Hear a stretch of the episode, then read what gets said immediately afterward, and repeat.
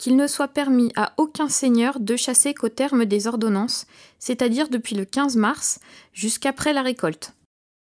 Que cette multitude de remises qui servent de repère aux bêtes puantes, aux lapins et autres bêtes, qui ruinent les possessions qui les avoisinent et qui diminuent au moins un quart du revenu du territoire, soient absolument supprimées.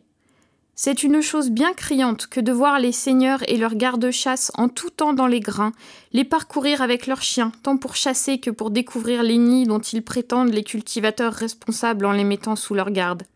Les cerfs, les biches, etc.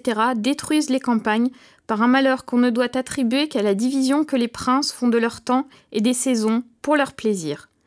Cette chasse ne se fait dans l'abri que dans un temps où elle pose le plus de ravages aux moissons. Elle ouvre pour l'ordinaire vers le 15 avril où la tige des grains commence à monter, et finit vers la fin d'août, époque où la moisson est sur sa fin. Aussi, cette chasse entraîne la destruction des récoltes.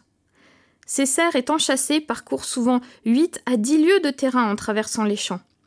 Les hommes, les chevaux, les chiens les suivent, souvent même jusqu'aux voitures, sans que, pour le dégât de ces moissons, le cultivateur puisse employer d'autres vies que celles des gémissements et des larmes. Il dit seulement C'est la chasse du prince qui me ruine, mais encore faut-il que je me taise. Tout le terrain employé en remise est non seulement un terrain perdu, un larcin fait à l'agriculteur, mais comme elles sont encore un repère pour les animaux destructeurs, comme le lapin, le blaireau, le lièvre et mulot, taupe, rat, pie, jet, qui les avoisinent et au milieu duquel elles sont établies, ne produit ordinairement que très peu de choses, et contribuent par là à la rareté et à la disette des grains.